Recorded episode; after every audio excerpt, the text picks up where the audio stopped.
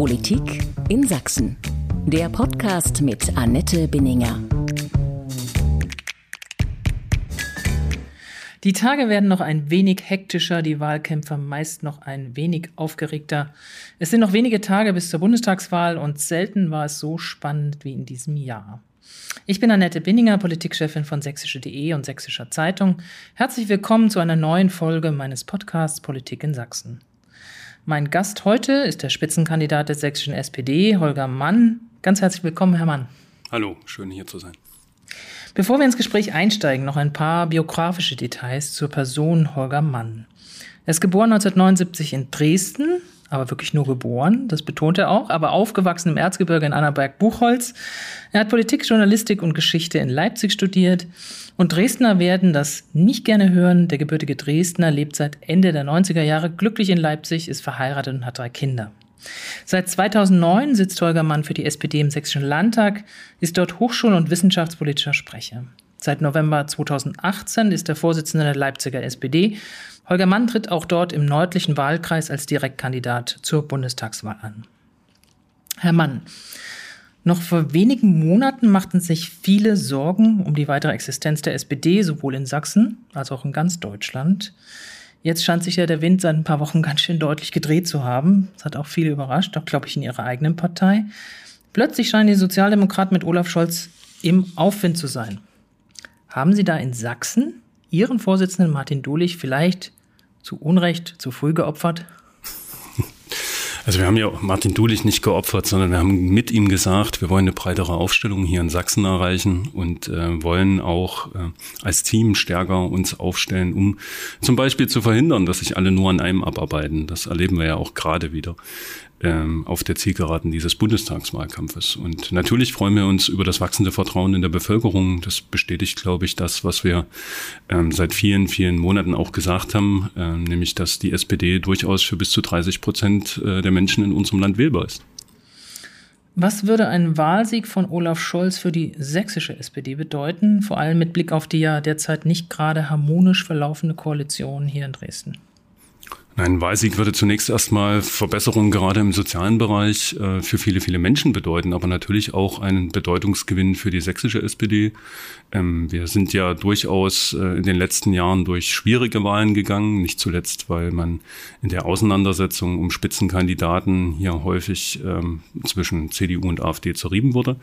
Äh, aber ich glaube, es ist gut und richtig, dass jetzt wirklich die reellen Probleme vieler Menschen im Fokus stehen, dass wir die thematisieren und die Menschen auch genau deswegen ihr Vertrauen uns und Olaf Scholz schenken. Aber in der CDU hier in Dresden spielt man durchaus mit dem Gedanken, die Koalition aufzukündigen und in eine Minderheitsregierung zu gehen. Mit der Frage muss ich Sie noch quälen, bevor wir auf die eigentliche Bundestagswahl kommen. Das kann nicht so richtig beruhigend für die SPD hier sein.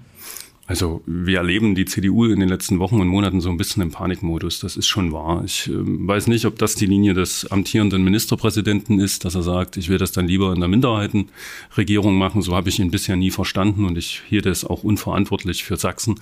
Aber jede Partei muss für sich beantworten, ob sie noch genügend Gemeinsamkeit in der Koalition sieht. Und insofern überlassen wir solche Chaosdebatten gerade der CDU. Was hat Olaf Scholz Ihrer Meinung denn nach so weit und so plötzlich nach vorne gebracht. War es vor allem die Schwäche der Union? Nein, ich glaube, es war eine Mischung von verschiedenen Sachen. Ja, die Union steht gerade ziemlich zerstritten da. Sie hat sich Ewigkeiten untereinander gestritten über die, äh, über den Kurs und nicht zuletzt über das Spitzenpersonal. Man ist sich bis heute nicht ganz sicher, ob Herr Söder immer noch der geheime Kanzlerkandidat ist und das lässt der Herr Laschet ja regelmäßig wissen. Ähm, aber das Eigentliche, und darin sehe ich den Erfolg, ist, dass wir in unserem Wahlkampf und auch in der gesamten Vorbereitung geschlossen auftreten, dass wir sehr, sehr frühzeitig uns nicht nur auf unseren Kanzlerkandidaten festgelegt haben und auch sehr einmütig, sondern dass wir auch als erste Jahr ein Wahlprogramm vorgelegt haben. Ein Wahlprogramm übrigens, von dem dann viele andere offensichtlich abgeschrieben haben, wenn ich zum Beispiel an die Kindergrundsicherung oder die Erhöhung des Mindestlohnes denke. Ähm, aber dass die SPD derzeit, und das sieht man auch im Straßenbild, sehr, sehr klar macht, wofür sie steht und was wir für die wichtigen Probleme halten, die wir angehen wollen. Dass die Attacken auf die CDU sind klar, das ist Wahlkampfzeit. Aber nochmal der Blick auf die eigene Partei. Es ist noch gar nicht so lange her. Da wollte die eigene Partei, die SPD, Olaf Scholz nicht als Vorsitzenden haben. Jetzt will sie ihn als Kanzlerkandidaten und als Kanzler auch im Bundeskanzleramt sehen. Also das eine ist ähm, Parteivorsitzende, das war ja ein Duo, was zur Abstimmung stand, das wird auch gerne vergessen, ähm, haben eine andere Funktion als ein Kanzlerkandidat. Und Parteivorsitzende müssen eine Partei ein und das tut das derzeitige Duo äh, Saskia Esken und Norbert Walter-Borjans sehr gut. Und das zweite ist, ich finde es überhaupt nicht verwerflich, ähm, dass man in so einer ähm, am Ende ja auch Stichwahl unterliegt. Also Olaf Scholz hatte nur 7000 Stimmen zusammen mit seiner Partnerin äh, weniger als Saskia Esken und Norbert Walter-Borjans. Ähm, ich glaube, was ihn auszeichnet, ist, dass er bereit war, in die Verantwortung zu gehen. Und was ihn noch viel mehr auszeichnet, ist dass er danach im Team kollegial zusammengearbeitet hat mit den beiden, auch ja nicht zuletzt im Koalitionsausschuss, im Kanzleramt, und dass sie jetzt schon seit über einem Jahr beweisen, dass sie das gemeinsam wuppen wollen. Aber es ist schon auffällig, ähm, es gab ja so einige Vermutungen und auch natürlich Unterstellungen, dass die Saskia Eskens und Boyans und so weiter sich ein bisschen verstecken, dass Kevin Kühnert auch nicht mehr so viel reden soll und so weiter, um nicht das Ganze ein bisschen noch, ähm, was momentan gut läuft, aus der Perspektive der SPD zu stören. Es ist schon ruhig geworden um die Vorsitzenden in diesen Tagen. Die Linke in der SPD ist auffällig ruhig. Also ehrlich gesagt, ich hatte Saskia Esken im Wahlkampf schon da und sie kommt auch noch mal in der letzten Woche. Äh, Kevin Kühnert habe ich auch alles, aber nicht schweigsam erlebt. Der war auch zuletzt wieder in Talkshows. Ähm, den, den Eindruck habe ich einfach nicht. Aber es ist natürlich klar, dass in, einer, äh, in einem Wahlkampf der Kanzlerkandidat äh, im Fokus steht und hinter dem stehen wir und zwar auch alle. Und dass äh, diese Einmütigkeit in der SPD ist natürlich auch eine neue Qualität. Die Einmütigkeit hört ziemlich schnell auf, auch wenn sie nicht in der Öffentlichkeit schnell aufhört, wenn man fragt, wie steht ihr zum Thema Rot, Grün, Rot? Ist das eine Option für Sie? Also wir haben ja deutlich gemacht, dass wir keine Koalitionsverhandlungen vor dem Wahltag führen wollen. Ähm, wir haben ein ganz klares Ziel. Wir wollen ein sehr starkes Ergebnis für die SPD holen. Ein so starkes, dass Olaf Scholz Kanzler werden kann. Und dafür sollte man auch SPD wählen und dann nicht äh, taktisch lange rumüberlegen, wer da vielleicht noch dabei sein kann. Und Aber das hat ja nichts mit taktisch überlegen zu tun, sondern es hat ja was mit Redlichkeit auch gegenüber dem Wähler zu tun, zu sagen, wir können uns das vorstellen oder wir haben da und dort Probleme. Na, ich denke, beides ist richtig. Ähm, erstmal gilt in der Koalition, dass demokratische Parteien miteinander koalitionsfähig sein müssen. Ähm, wenn wir das nicht gewesen wären, dann wäre dieses Land schon beim letzten Mal in einer schwierigen Situation. Ähm, wir erinnern uns, da hat es ja eine Situation gegeben, wo durch den späten Ausstieg von Herrn Lindner äh, auf einmal das Jamaika-Bündnis nach wochenlangen Verhandlungen doch nicht zustande kam und eigentlich Deutschland vor einer erneuten Wiederwahl gestanden hätte. Und wir haben uns da der Verantwortung gestellt. Hätten wir damals ähm, das absolut ausgeschlossen, wieder eine Koalition mit der Union zu gehen, hätten wir, glaube ich, äh, ein noch viel verheerenderes Bundestagswahlergebnis gehabt. Und deswegen ist es auch schwierig, vor einer Bundestagswahl bestimmte Optionen komplett auszuschließen.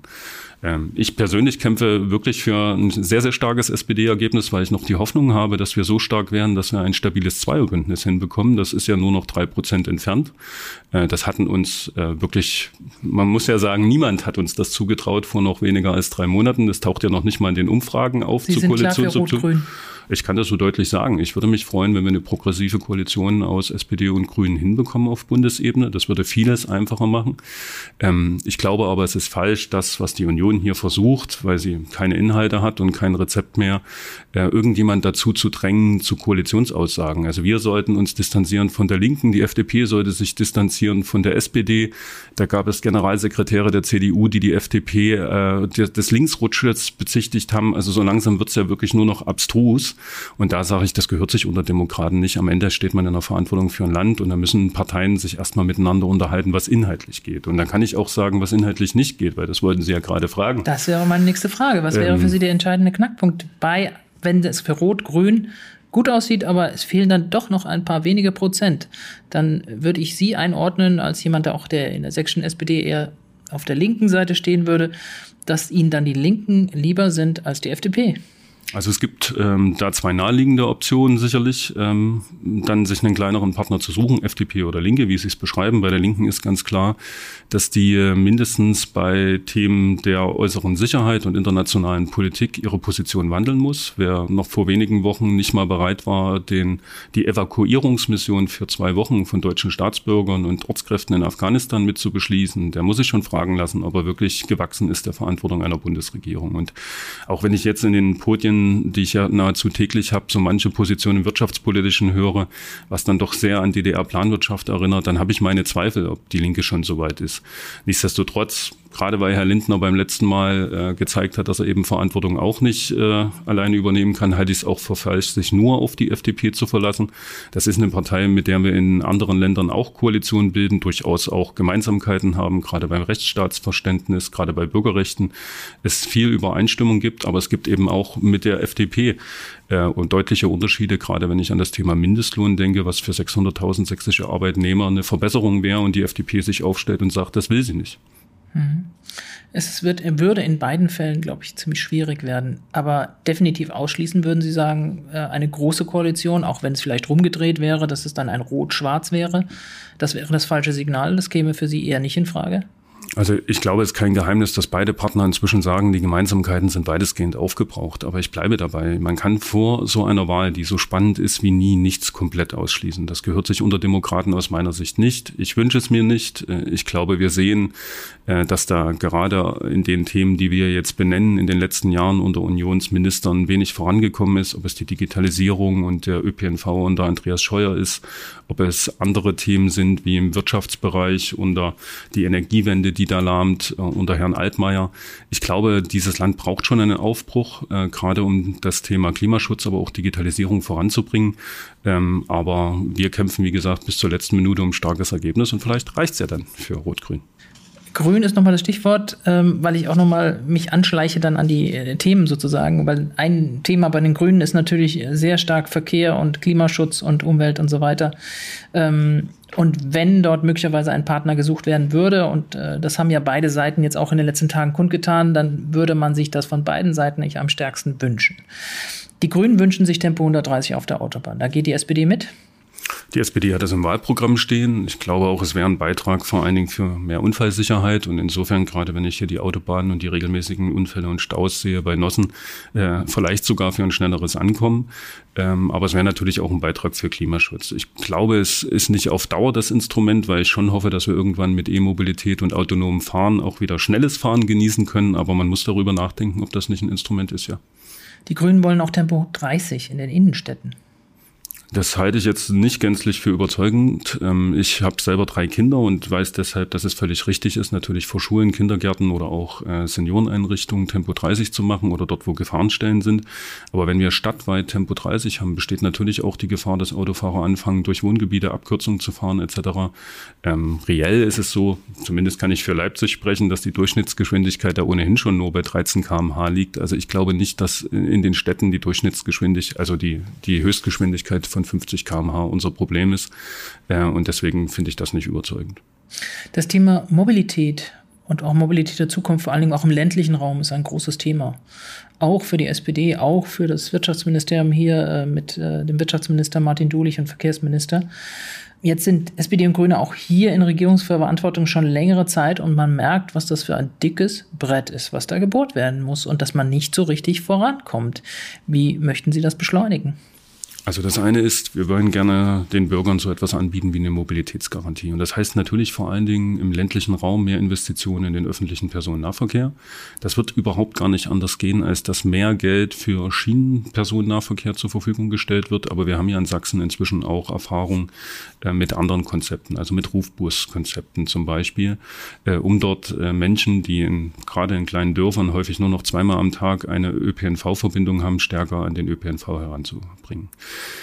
Ähm, es wird andere Konzepte brauchen. Gerade die Städte sind, glaube ich, in einer stärkeren Verantwortung nochmal mehr Verkehr vom Individualverkehr in den ÖPNV zu geben. Das heißt, ähm, wir kämpfen gerade in Leipzig äh, um die Möglichkeit, ein 365-Euro-Ticket äh, zu äh, erproben. Und zwar nicht nur für die, die wenig Geld haben, weil wir einfach glauben, dass viele Strecken unter drei Kilometer, äh, dass man dort, wenn man ein attraktives Angebot macht, Menschen davon überzeugen kann, das Auto stehen zu lassen. Aber im ländlichen Raum gilt, wir brauchen schnellere Takte, auch abgestimmtere Takte. Hier sind wir in Sachsen dabei, den Sachsentakt vorzubereiten. Wir haben über eine lange Kompromissfindung jetzt langsam einen Weg, wie man mit äh, dem Bildungsticket einen Einstieg auch in, ich sage jetzt mal, verbandsübergreifende, vergünstigte Nahverkehrstickets äh, hat man ja jahrelang gerungen mit der CDU. Ja, das ist so. Wenn da ganz viele Landräte ihre eigenen Königreiche verteidigen und jeder überall mitsprechen will, dann ist es ein schwieriger Prozess. Da hätten wir uns auch mehr Unterstützung aus den Unionsreihen gewünscht. Es ist jetzt gelungen, deswegen schauen wir da auch nicht mehr äh, lange zurück. Die nächsten Etappen sind ganz klar. Wir wollen Schienenstrecken reaktivieren. Das ist teuer und kostet viel Zeit, ist aber richtig. Hier sind wir in Sachsen tatsächlich Entwicklungsland.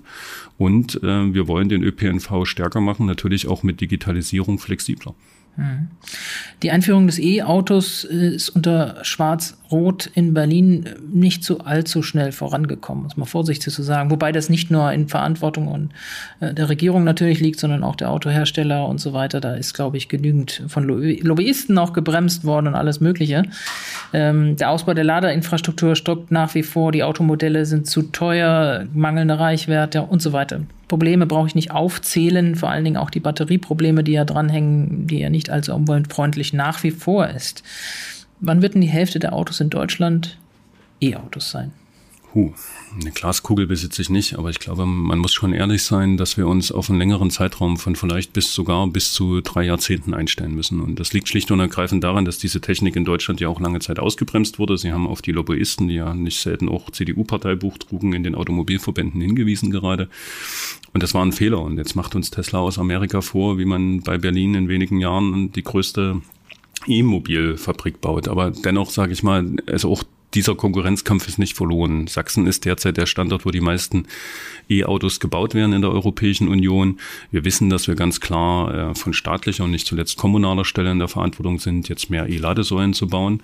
Und wir haben technologisch alles, was dafür nötig ist, sogar in den Technologien, die noch nicht ausgereift sind. Wir sind in Sachsen ein Standort, der die meiste Expertise zum Wasserstoff besitzt, was jetzt vielleicht nicht fürs E-Auto, aber mindestens für den Schienen- und äh, Busverkehr eine Option sein kann.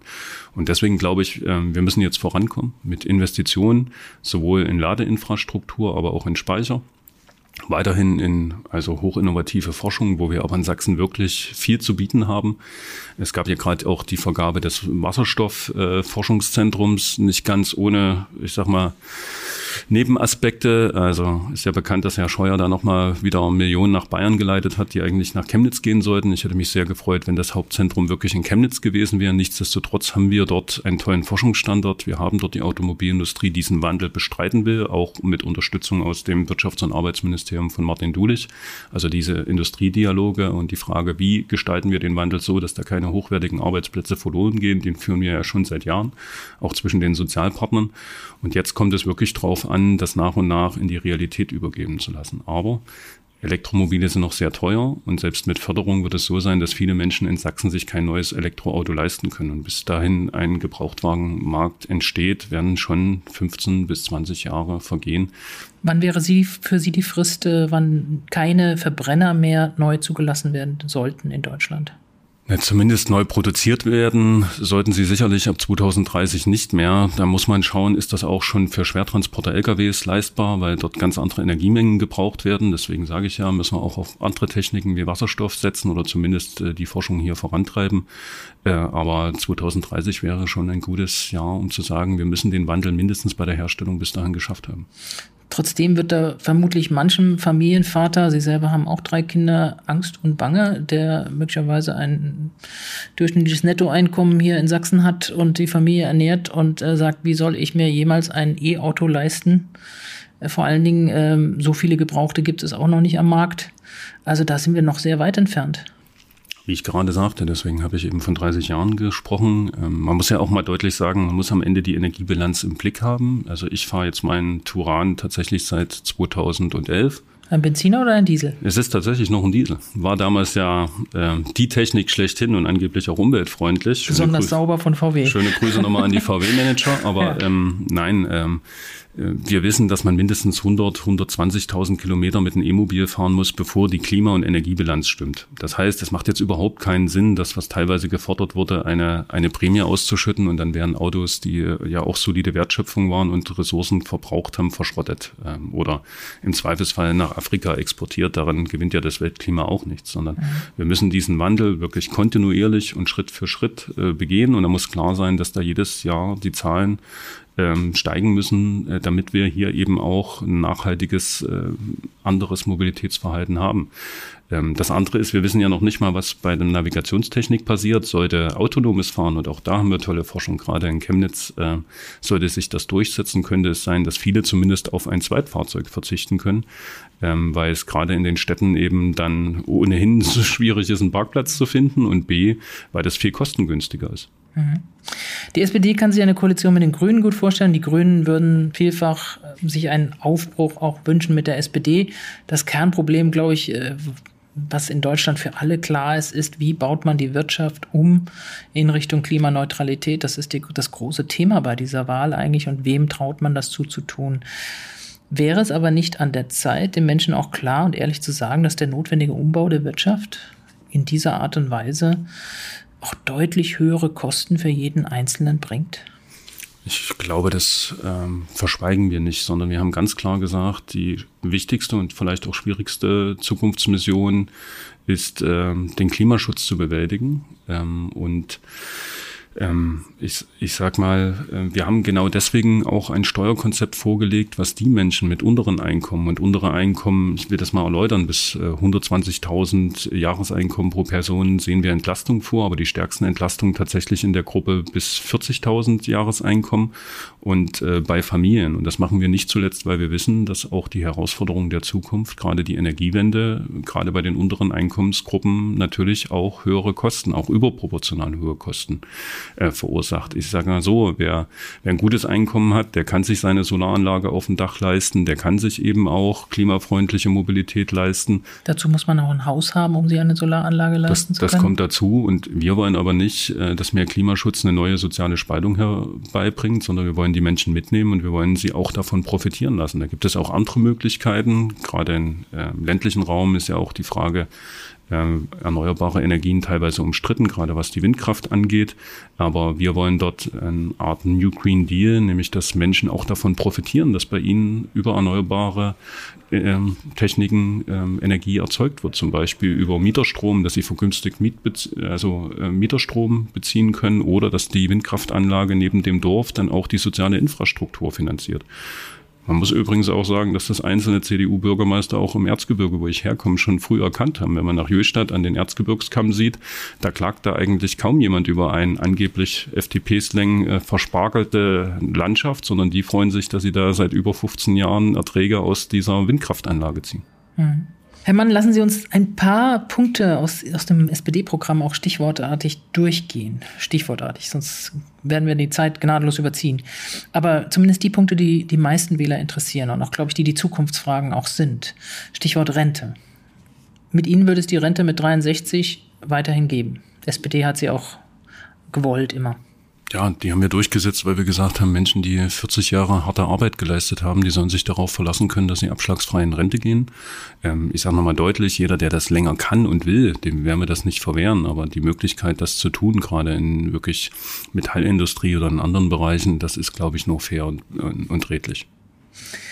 Die geburtenstarken Jahrgänge fangen aber jetzt gerade an, so allmählich, vor allen Dingen 1904, die 1964er Jahrgänge, dann das Rentensystem erheblich zu belasten, dort mehr Steuerzuschüsse auch notwendig zu machen. Wie, wird, wie löst man das künftig? Also das eine ist, und das haben wir in den letzten Jahren ja durchaus sehr erfolgreich auch vorangebracht, dass wir möglichst gute und viele Arbeitsplätze sichern und neue schaffen. Ähm, das, die beste Versicherung für eine stabile Rente ist eine hohe Beschäftigung und wir haben inzwischen die höchste Beschäftigung. Selbst nach Corona sind wir deutlich niedriger bei den Rentenbeiträgen, weil eben viele Menschen arbeiten, sechs Millionen Menschen mehr in Arbeit sind als in Zeiten von Helmut Kohl und das ist gut so. Das Zweite ist, dass wir sagen, für zumindest eine Übergangszeit werden wir auch die Steuerzuschüsse erhöhen müssen. Es ist ja nicht so, dass dieser man sagt ja gern so Tannenbaumverkehrte, dass der ewig so bleibt, sondern es wird da auch ein Niveau geben, ähm, in, dem, in dem es sich angleicht und auch das Verhältnis zwischen zukünftig Arbeitenden und äh, in Rentnern und Rentnerinnen, nennen wir sie einfach beim Namen, ähm, sich einigermaßen wieder verbessert.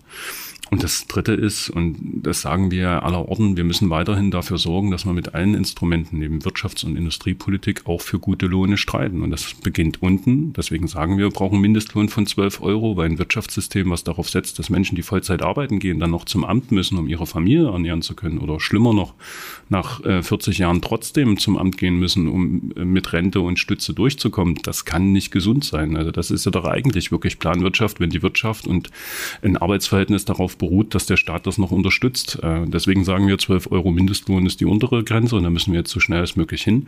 Wir sagen aber auch immer wieder, das ist nur die untere Absicherung. Wir äh, sprechen uns aus für Tariflöhne, für äh, bessere Arbeitsverhältnisse und auch eine faire Entlohnung. Und wir haben in diesem Land ein tolles Niveau, sowohl von der Qualifikation von Arbeitnehmerinnen und Arbeitnehmern als auch ein Technologieniveau. Und da können wir keinen Niedriglohnwettbewerb führen, sondern wir müssen den Wettbewerb um die qualifiziertesten Arbeitsplätze und die besten Exportgüter führen. Und dann ist auch eine Rente zu sichern. Rauf mit dem Eintrittsalter in die Rente auf 70 wird es mit der SPD nicht geben? Nein, wir haben ganz klar gesagt, das reguläre Renteneintrittsalter mit 67 wollen wir genau dort lassen. Wir haben schon jetzt eines der höchsten Renteneintrittsalter in der Europäischen Union. Und noch einmal, ich werde niemanden verbieten, gerade Menschen, die akademische Berufe haben, länger zu arbeiten. Das ist heute möglich, sich die Rente aufzubessern oder einen zweiten Nebenverdienst zu haben.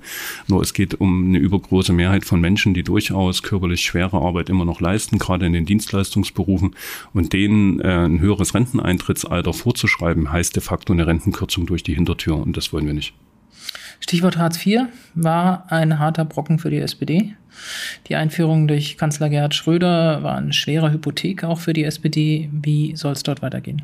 Also da haben wir eine, man muss es schon so nennen, eine kleine Revolution vor. Die SPD hat äh, aus Fehlern gelernt. Auch damals sind Fehler begangen worden, aber es waren auch andere Zeiten und andere Herausforderungen. Wir haben, als die Agenda 2002 aufgelegt und beschlossen wurde, ja damals von SPD, Grünen, FDP und CDU, äh, wird gern vergessen, hatten wir eine Situation, wo wir sechs Millionen Arbeitslose in Deutschland hatten und ganz Europa über äh, den, das, das kranke Mitglied Deutschland schrieb.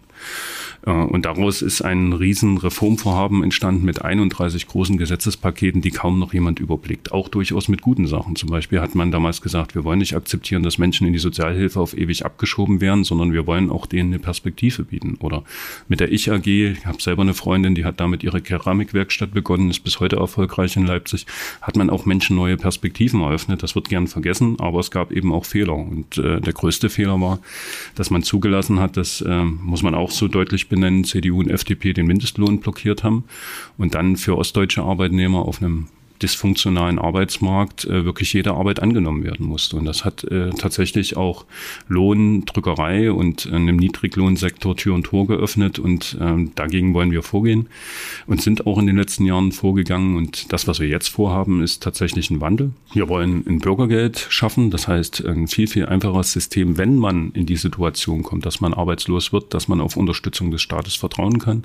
Also ein System, was auch durchaus digital einfach zugänglich ist über den Einkommen Einkommensbescheid, wo es viel längere Bezugsdauern gibt, auch viel höhere Schonvermögen. Also weg vom Sanktionsmodell, was es lange Zeit war und auch den Gängelung. Die Bürger sollen den Staat einfach als Partner auf Augenhöhe erleben und das folgt einem Konzept, was übrigens schon viel länger in der SPD erarbeitet wurde, nämlich 2017, 18, äh, dass des neuen Sozialstaates der Menschen eben tatsächlich als Partner durch die Herausforderungen dieser Zeit begleitet. Und deswegen hat es nicht nur eine soziale Sicherungskomponente, sondern es hat vor allen Dingen einen Wandel im Denken zum Arbeitsmarkt. Wir gehen davon aus, dass sich äh, die Herausforderungen da viel schneller wandeln. Deswegen wollen wir ein Recht auf Bildung und auch auf Weiterbildung, eine Arbeitslosenversicherung zur Arbeitsversicherung weiterentwickeln, so dass man auch schon in der Beschäftigung sagen kann, ich will mich neu orientieren oder ich will mich höher qualifizieren, um sowohl natürlich einen besseren Lohn zu erreichen oder auch äh, eine neue Arbeit zu ergreifen. Und ich glaube, ein Staat, der so als Partner gegenüber den Menschen auftritt, äh, der wird auch ganz anders wahrgenommen und der ermöglicht es eben auch so einem also wirklich tiefgreifenden Wandel wie der Digitalisierung äh, gemeinsam entgegenzutreten oder den eben auch gemeinsam zu bewältigen. Aber die Einführung von Hartz IV damals hat einen tiefen Bruch vielen, in vieler, in der Stammwählerschaft der SPD ausgelöst und viele haben das der SPD bis heute nicht verziehen, dass sie das eingeführt hat. Glauben Sie wirklich, dass das, dass diesen Bruch wieder heilt bei einigen dass Sie sagen, so, jetzt ist die SPD wieder wählbar für uns? Sind nicht diese Leute längst bei anderen Parteien, möglicherweise auch bei der AfD gelandet? Ja, das, das ist natürlich so. Das hat äh, Verwundungen und Verletzungen nach sich gezogen. Ähm, also naja, offen sprechen. Ich bin selber, wie gesagt, im Erzgebirge aufgewachsen. Damals hatten wir in den späten 90er Jahren eine reelle Arbeitslosigkeit von 30 Prozent. Da blieb kaum eine Familie verschont, auch meine eigene nicht von. Und das sind Erfahrungen, die haben sich teilweise tief in die Biografien eingegraben. Und aus dieser Enttäuschung auch gegenüber dem Staat, von dem gerade in den neuen Bundesländern ja auch äh, aus geschichtlicher Erfahrung viel mehr erwartet wird, ist es natürlich auch, ist viel Protest erwachsen, der sich über viele Jahre bei ähm, Wählen der Linkspartei manifestiert hat, aber heute eben auch teilweise bei der AfD nur. Da rate ich allen Bürgerinnen und Bürgern, auch wenn es schwer fällt, nochmal genau hinzugucken. Die AfD tut immer so, als wäre sie eine Arbeiterpartei und würde da äh, für die kleinen Leute kämpfen, wenn ich mir das Steuerkonzept angucke, wo die am meisten die entlasten, die ohnehin schon das meiste Geld haben, nämlich äh, die über 300.000 Euro verdienen, sollen nochmal um 25.000 im Jahr entlastet werden. Oder wenn ich mir Herrn Schupala anhöre, der da sagt, er sei gegen die Erhöhung des Mindestlohnes, dann glaube ich nicht, dass die AfD die Partei ist, die diesen Menschen wirklich ein Angebot macht. Das sind dann schon viel eher wir. Und wir werben um dieses Vertrauen und haben in den letzten Jahren eben auch Fehler korrigiert. Ganz anderes Stichwort Corona wird eines der Themen sein, was die Leute in den letzten anderthalb Jahren extrem bewegt hat, ähm, auch hier in Sachsen, wo die Todesrate am höchsten war, wo die Zahlen zum Teil am höchsten waren. Jetzt ist das Gesundheitsministerium in Sachsen auch von der SPD geführt. Man muss abwarten, inwieweit das auch äh, Konsequenzen hat. Ähm, Ihre Parteikollegin hat da, Petra Köpping hat da jetzt sehr schwere und harte Jahre hinter sich, wie alle, glaube ich, nach Corona. Am Ende sieht aber Sachsens Corona-Bilanz da nicht so gut aus, ähm, vor allen Dingen nach dem letzten Winter. Was ist während der Pandemie falsch gelaufen in Sachsen oder vielleicht auch in Deutschland insgesamt? Hat man die Leute nicht mitgenommen oder nicht genügend erklärt? Wir haben ja das gleiche Problem nach wie vor hier auch, wenn, das, wenn man so aufs Impfen guckt. Hm. Ich, ich will gern sagen, das ist hinterher immer einfach zu sagen, was, was hat man falsch gemacht. Man muss sich ja in die Situation zurückversetzen. Vor anderthalb Jahren, da wussten wir so nahezu nichts über das Virus und es hat sich teilweise Panik verbreitet in der Bevölkerung. Äh, und wir alle waren Lernende und äh, man lernt eben auch aus Fehlern. Aber ich, ich sag mal, was, was ich mir jetzt für die Zukunft wünsche oder was ich als Konsequenz aus den vergangenen anderthalb Jahren sehe, das eine ist sicherlich, dass wir überschätzen, was auch Politik und ähm, öffentliche Institutionen kommunizieren können. Dass wir alle 14 Tage eine neue Corona-Verordnung auflegen, ist sicherlich kein Beitrag dazu, dass die Menschen eine klare Orientierung haben. Ich die hoffe, irgendwann von 14 Seiten auf mittlerweile fast 40 Seiten angewachsen ist und die kein Mensch, kein Normalsterblicher, nicht einmal wir Journalisten noch lesen oder gar verstehen kann. Ja, also ich, ich glaube, es braucht klare Regeln. Ähm, in Italien gibt es jetzt wohl die Regeln, dass ganz klar ist, äh, im Innenbereich ist Maske zu tragen, draußen kann man sie weglassen. Das ist eine einfache Regel und wenn wir uns darauf einigen könnten, dann wäre schon viel erreicht. Aber man muss natürlich auch sagen, das eine ist, was die Politik als richtig äh, erkannt hat und die Wissenschaft auch empfiehlt und was wir verordnen. Das andere ist, was die Menschen machen. Und deswegen muss man benennen, dass wir in Sachsen eben auch ein Problem haben. Wir haben eine sehr hohe Skepsis gegenüber Staat und nicht zuletzt gegenüber dem Impfen. Ähm, wir waren gar nicht so schlecht. Wir haben sogar am Anfang ganz zielgerichtet die am meisten gefährdetsten Gruppen geimpft, nämlich in den Altenheimen und auch äh, die Pflegekräfte, wenn sie das wollten. Warum gerade in Sachsen so eine hohe Skepsis? Wie erklären Sie sich das? Sie kommen ja auch aus dem Erzgebirge, Sie haben das miterlebt, das ist ein eigenes Völkchen, auch da im Erzgebirge sind ja besondere äh, Dinge zu beobachten, was das Impfen, was Corona-Umgang angeht, genauso im Vogtland auch. Woher kommt diese extreme Skepsis? Gegenüber dem, was der Staat sagt, vorschlägt, auch rät? Also ich habe nur elf Jahre der DDR miterlebt, aber grundsätzlich gibt es, glaube ich, einen Grundimpetus, der dann auch lautet, was da von der äh, Staatsführung gesagt wird, das muss man erstmal hinterfragen. Das ist ja erstmal sympathisch, äh, gerade in der Demokratie. Das Zweite ist aber, das, und das muss man auch so deutlich sagen, dass es hier natürlich politische Kräfte gibt und das sehen wir bis zuletzt, teilweise auch bis zu äh, gewalttätigen Bedrohungen, ähm, die die ganzen Corona-Vorsichtsmaßnahmen äh, hintertrieben, um nicht zu sagen, äh, komplett in Frage gestellt haben und die auch zur Verunsicherung beigetragen haben. Es gab Verunsicherungen, die hat man auch selber zu verantworten. Äh, ich sage jetzt mal, die Debatte um den AstraZeneca-Impfstoff war sicherlich auch zur falschen Zeit. Äh, aber es gab viel Verunsicherung und das schleppt sich bis in den sächsischen Landtag, wo die AfD am Anfang zum Beispiel ähm, den Ausnahmezustand ausrufen wollte und am Ende so getan hat, als wäre Maskentragen schon eine Zumutung für die Freiheit. Ähm, da wurde nur gesucht, wie kann man dem Staat äh, und vor allen Dingen die regierenden Parteien eins reinwirken und das verbietet sich, wie ich finde, in der Pandemie. Das hat ja, es hat sich niemand gewünscht, äh, Rechte einzuschränken und, und Vorschriften zu machen, sondern das ist eine Vorsichtsmaßnahme zu unser aller Schutz und vor allen Dingen dazu, dass wir so gut wie möglich durch die Pandemie kommen. Und äh, das haben manche politische Kräfte für ihre äh, politische, ja, aus politischen Kalkül ausgeschlachtet und das finde ich unanständig und in Teilen auch sehr unappetitlich. Aber nichtsdestotrotz, wir können nur werben für das Impfen, das tun wir ja ganz massiv. Und vielleicht war in Sachsen auch die Situation deshalb so, weil man eben durch die zweite Welle ähm, tatsächlich mit einem relativ äh, blauen Auge davon gekommen ist. Und das lag, glaube ich, daran, dass man sehr zum richtigen Zeitpunkt noch sehr, sehr stark äh, den, die, die öffentlichen Interaktionen eingeschränkt hat.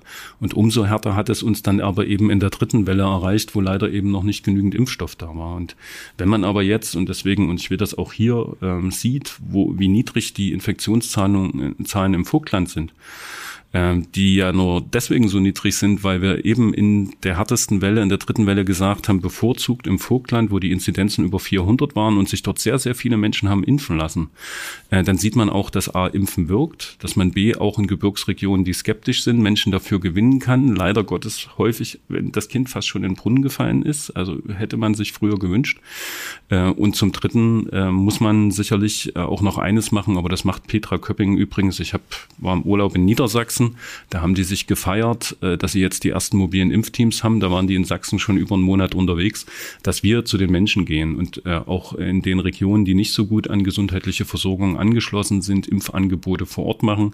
Es ist teilweise eben auch ein Mobilitätsproblem, gerade für ältere Menschen ein Impfangebot in Anspruch zu nehmen. Die große Diskussion ist derzeit, sollte es mehr Druck auf ungeimpfte geben? Ein Thema ist, äh, dass die Tests jetzt dann bald nicht mehr kostenlos sein werden für ungeimpfte. Halten Sie das für richtig?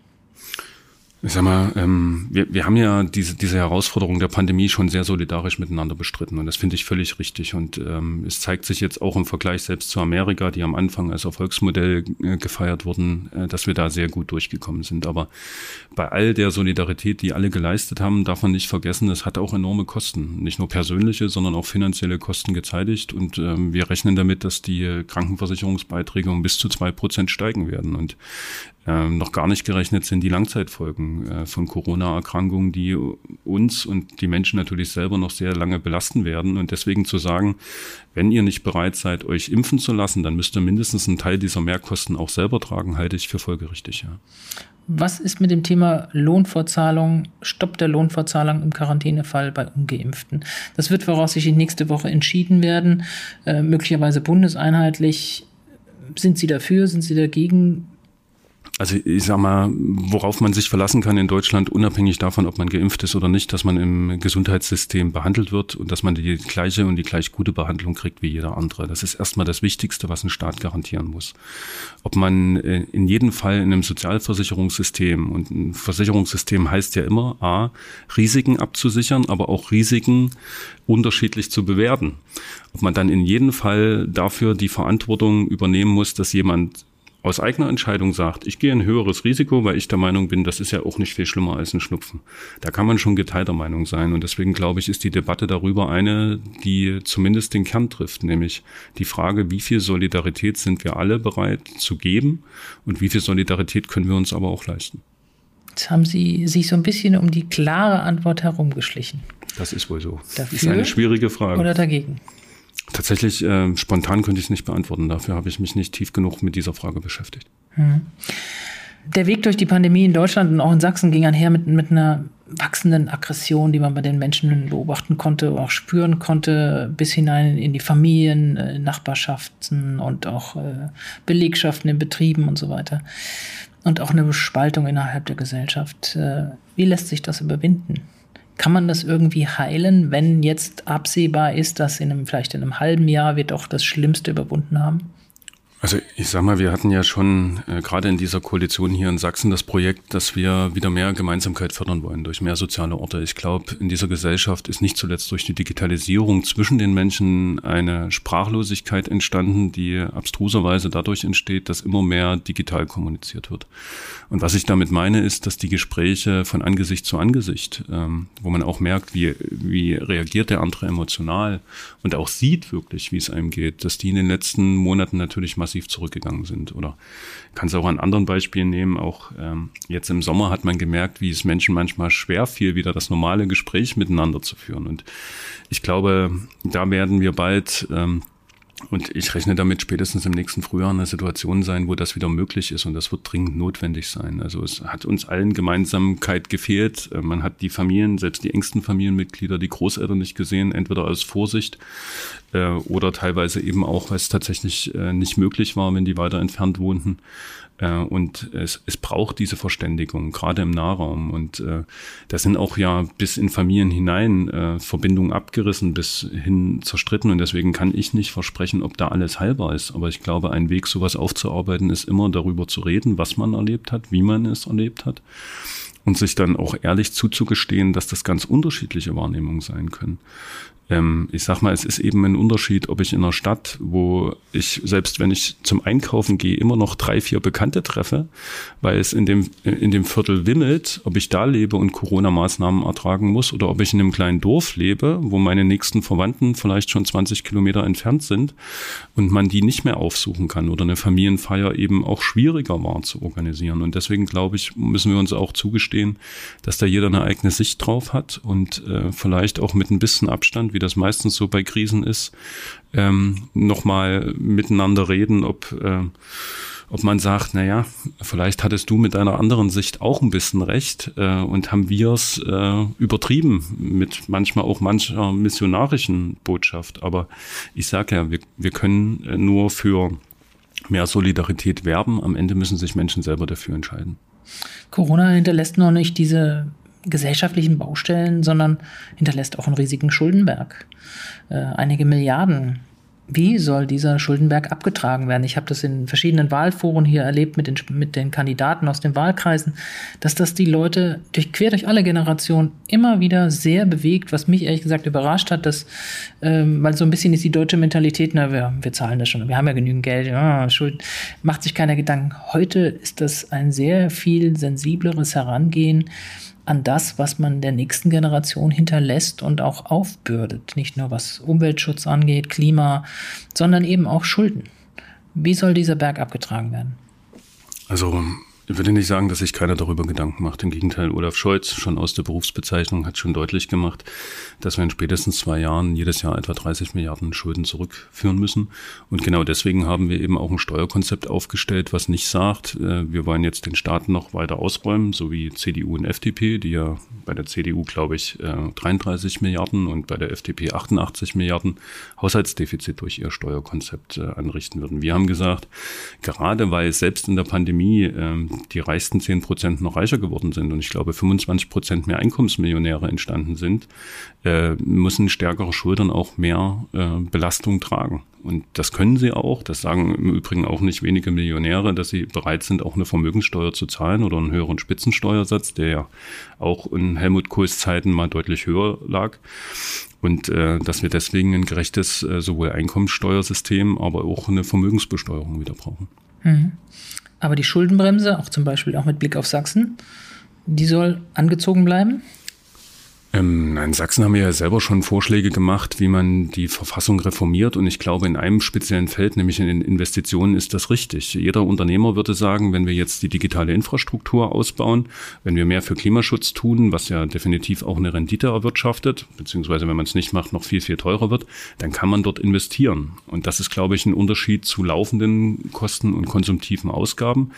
Äh, und je, alle Ökonomen, die was äh, von ihrem Fach verstehen, haben auch gesagt, die Schuldenbremse in Sachsen ist völlig äh, dysfunktional. Wenn wir wirklich in den kommenden sechs Jahren jedes Jahr eine Milliarde zurückführen wollen, müssten wir den Staatshaushalt um massive Summen äh, kürzen, ähm, wahrscheinlich sogar um äh, fast zehn Prozent oder sagen wir es mal anders, von den wirklich verfügbaren Finanzmassen äh, ein gutes Drittel. Und äh, damit ist wenig Staat zu machen. Und damit würden wir wahrscheinlich eine konjunkturelle Erholung auch abschneiden. Deswegen sagen wir, wir brauchen einen längeren Zeitraum, vielleicht nicht so wie Herr Laschet mit der FDP sich 50 Jahre geben, aber 20 Jahre bis 30 Jahre halten wir für angemessen. Mhm. Ich würde noch gerne ein anderes Thema mit Ihnen anschneiden. Vor vier Wochen haben uns alle die dramatischen Bilder aus Afghanistan schockiert. Und äh, die Menschen, die zu Tausenden versuchten, ihr Leben zu retten und am Flughafen äh, äh, dort äh, sich versammelten, aber doch nur wenige kamen heraus. Äh, daraufhin hieß es auch, vor allem aus der CDU, aber auch aus, aus der AfD, äh, das Jahr 2015 darf sich nicht wiederholen.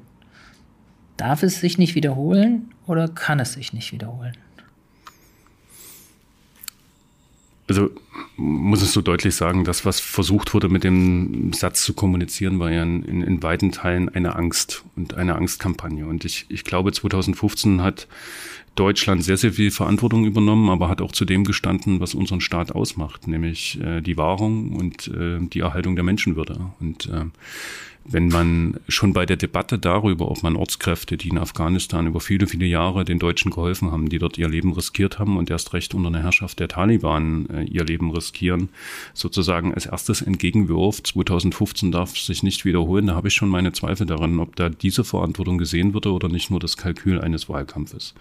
Richtig ist, dass wir gelernt haben aus einer Fluchtkrise und richtig ist auch, dass wir als Deutsche alles dafür tun müssen, dass äh, Flüchtlinge erstmal eine sichere Unterkunft auch in Nachbarstaaten haben.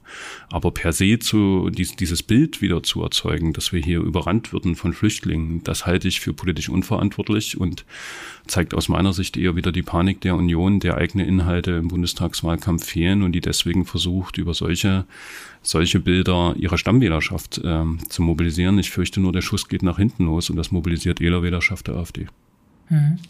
Wie viele Menschen Ortskräfte, Journalistinnen, Journalisten, Menschen, Rechtlerinnen, Frauenrechtlerinnen kann und sollte Deutschland denn aufnehmen? Die Frage ist ja dann auch wieder, die auftaucht, äh, bestimmte Zahl, Kontingent, Obergrenze, war das äh, jahrelang der Streit innerhalb der Union. Ähm, Gibt es da eine Zahl, mit der Sie hantieren? Heiko Maas hatte einmal 40.000 genannt.